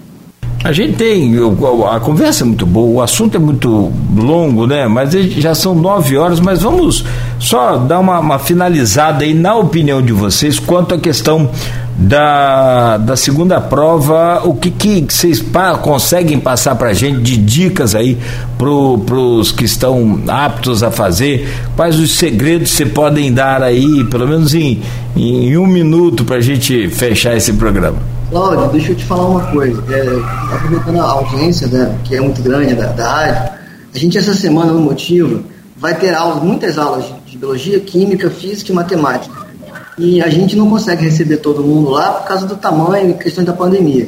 Mas a gente vai divulgar o link para que esses alunos possam assistir de forma gratuita essas aulas essa semana. Eu vou passar para você depois Então, quem tiver, tiver é, querendo participar, faz contato com a rádio, você pode mandar o link diretamente para esse aluno para ele assistir essas aulas com a gente. Pode tá? falar, pode falar com a Motiva também, né? Pode dar o é, site aí. Pode, pode. Entra em contato com a gente no Instagram, né? O é. Motiva que, que eu convido para que as pessoas, inclusive você, Cláudio, está convidado para a gente ir lá. É um curso diferente. O aluno entra no curso com digital, a porta é, não tem chave, a cantina, o Tiago estava comentando com você, é estilo europeia, assim, a gente tem um potinho com dinheiro, onde o aluno paga, ele pega o troco, não tem é, mas o que a gente deixa para a semana que vem, que foi o que você pediu, é que o aluno não adianta é, estudar desesperadamente essa semana, uma semana não resolve, mas também ficar totalmente largado e deitado vendo série não, não resolve. Não é 8 nem 80. Ou seja, Vamos tentar ver o que, é mais pertinente, o que vem caindo mais nas últimas provas, tentar fazer questões, mas não demais, mas também nem de menos, né, para que ele consiga é, chegar lá na segunda prova, que é uma prova mais tranquila. Por quê? Você não tem redação no segundo dia, e também as questões são um pouco mais da área de exatas, né? matemática, física, química, não tem textos tão grandes. Então a gente percebe até mesmo nos simulados que a gente aplica, que o candidato, né, que o nosso aluno, ele consegue sair muito mais leve do segundo dia do que do primeiro. Então, o pior já passou, né? Agora vem o melhor que é a biologia, né, Júlia? Essas matérias ruins aí, história. Uhum, tá bom. Isso é porque ele é professor de biologia, né? Eu sou de história, então ele está me desvalorizando aqui agora. Boa, boa. Né? Mas, Mas aí, sim, dá sim. Para conseguir alguma coisa essa semana ainda. Só acrescentar antes aqui do professor Júlio falar, quem comenta aqui no, no, no streaming também do Face é o professor Almir Júnior, nosso querido é, professor da UENF, secretário de Agricultura de Campos, um excelente quadro aí do, do governo Vladimir, está fazendo um, um, trabalho muito, muito, muito bom. O Almir foi meu professor, é um grande. Foi reitor da UENF. É. Foi reitor da UENF, um abraço para o Almir, parceirão, a gente, enquanto eu era aluno da UENF, eu era é, é, representante do curso de agronomia como aluno, ele era professor coordenador, a gente participou de muita reunião junto, gosto muito do Almir, é uma figura muito hum. importante para nossa cidade hoje. Não tenha dúvida, e eu fico pensando é, é o desperdício de força, talento, conhecimento contra a crise econômica, né? Você imagina o professor Almir aí, secretário de Agricultura de Campos, na época áurea do, dos royalties. Né? Acho que ele ia fazer estrada pavimentada de ladrilho. Claro que não, porque ele é inteligente e honesto, mas ia fazer muito mais pela agricultura. Hoje, sem dinheiro, ele já consegue fazer, né? Bom, o, o professor Júlio, e aí, dá para dar alguma dica aí, algum macete ou não tem? Tem que ter estudado não, é bom mesmo. lembrar que o Enem não tem macete, não tem bizu, não tem pegadinha. O Enem não tem nada disso. O Enem mede aquilo que você aprendeu na sua vida acadêmica desde lá da, da, da, da sua letra na alfabetização, isso é avaliado. Né? Você não pode escrever a sua redação com, com a letra ilegível. Então, avalia você desde a alfabetização. Tudo que você aprendeu na sua vida acadêmica é avaliado no Enem. Então, assim, o que a gente coloca assim, de reta final é fazer exercícios, resolver exercícios, né? não é a hora de estar buscando novas teorias e fundamentação, de cada um desses assuntos, é fazer exercícios e ir melhorando na rapidez, na concentração, e o candidato dele deve ir bem tranquilo para a prova. O nervosismo não ajuda em nada. Ele deve ir a partir de uma noite anterior bem dormida, ele deve acordar com tranquilidade, ele deve chegar pelo menos, pelo menos meia hora antes de fechar os portões né? mais do que isso, já coloca ele de forma mais tensa, será que vai dar tempo e tal. Né? É bom que ele já tenha passado pela primeira prova, então já sabe onde é, mas não é para ele ir mais relaxado, não, ao contrário, é para ele ir tranquilo. Né, para ele ir no sentido assim, chegar meia hora antes. O trânsito muito pesado na hora da prova. É. Tem local de aplicação em campos que tem mil candidatos fazendo. Você imagina, mil pessoas chegando em 20 minutos. Né? Então, isso tem, é muito importante. É. Chegar antes. Leva água, leva, não esquece a caneta para não ter que estar tá comprando na hora. Caneta, caneta preta. preta. transparente. Transparente. É, isso. E também levar um chocolate, porque o açúcar, ele na verdade ajuda na sua concentração. Né? Então, no dia anterior também fazer uma alimentação é, baseada em açúcar, né? para você ter uma glicose bem equilibrada no momento da prova, que há uma ligação direta tá? do, que vai responder isso com mais clareza, né, Dudu? Há uma relação direta entre a glicose e seu raciocínio, seu pensamento. É porque a glicose faz produzir energia e, e para raciocinar gasta energia. Exatamente. Muito bom. Aqui, da minha parte, estou com a sensação de não, não conversamos nada. A verdade é essa. Então, assim, fica. Sabe aquela, aquela entrevista que é, é, é viva, né? Toda ela, mas tem umas que, por si só, elas, você joga a bola e deixa a criançada brincar. É né, né, tipo é, na infância. Então, assim, fico com a sensação de que a gente teria mais aqui, pelo menos, né, um programa inteiro para conversar, o que na, naturalmente não, não será difícil, porque a gente vai estar juntos aí, se Deus quiser, em breve. Então, desejo a vocês aí um bom dia, uma boa semana. Agradeço demais a presença de vocês, muito comentada, muito elogiada aí a, a participação de vocês aqui no programa. E Nós que agradecemos você dar espaço para que a gente possa é, ter essa preocupação com quem é o candidato ao Enem, né? Então, assim, a gente trabalha com isso, vive disso. Há anos e anos nós trabalhamos com a formação de pessoas e levando eles à universidade. Então, essa oportunidade que você nos dá de, de conectar o nosso trabalho com as pessoas que precisam dessa orientação, a gente agradece muito. Professor Dudu, também a mesma coisa, muito obrigado pelo carinho, muito obrigado pela presença aqui. Eu não vou prometer que na semana que vem a gente vai estar junto de novo, mas quem sabe a gente combina aí para. É. Segundo dia de prova, né? Isso, isso. Pode contar com a gente. Não, com certeza faremos isso. Né? Dando espaço aqui, a gente encaixa e não tenha dúvida de que vai ser legal. Mais uma vez vai ser bom. Muito obrigado aí, professor Dudu. Nós agradecemos. Saúde e paz para vocês. Professor Júlio também, muito obrigado a todos que participaram aqui. Sinceramente, estou com a impressão que nós não falamos absolutamente nada, faltou falar. mas é que não só vocês têm muito conteúdo, têm muito conhecimento, mas é porque também o assunto é extremamente atual, atual e, é. e, e, rico, né? E aquela coisa. Sim, mas sim. valeu. Conversa objetiva e importante. Muito obrigado. Começamos aqui então a semana do Folha no Ar, primeira edição. E amanhã a gente vai estar de volta a partir das sete da manhã